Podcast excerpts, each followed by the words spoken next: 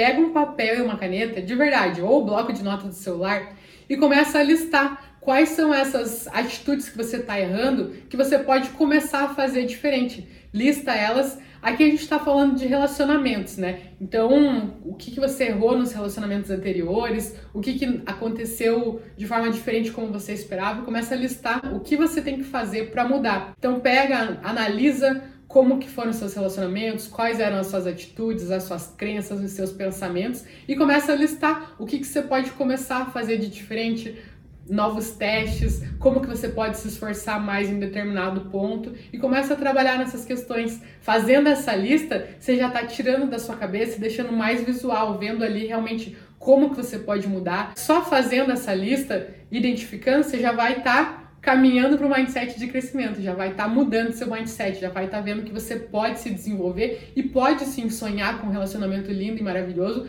porque você pode alcançar isso, desde que você tenha os esforços necessários para isso. E essa lista é o primeiro passo para você ter esses esforços e alcançar os, os objetivos que você deseja, que você almeja. E partir do ainda não, ainda não tive um relacionamento legal, pro ter um relacionamento legal.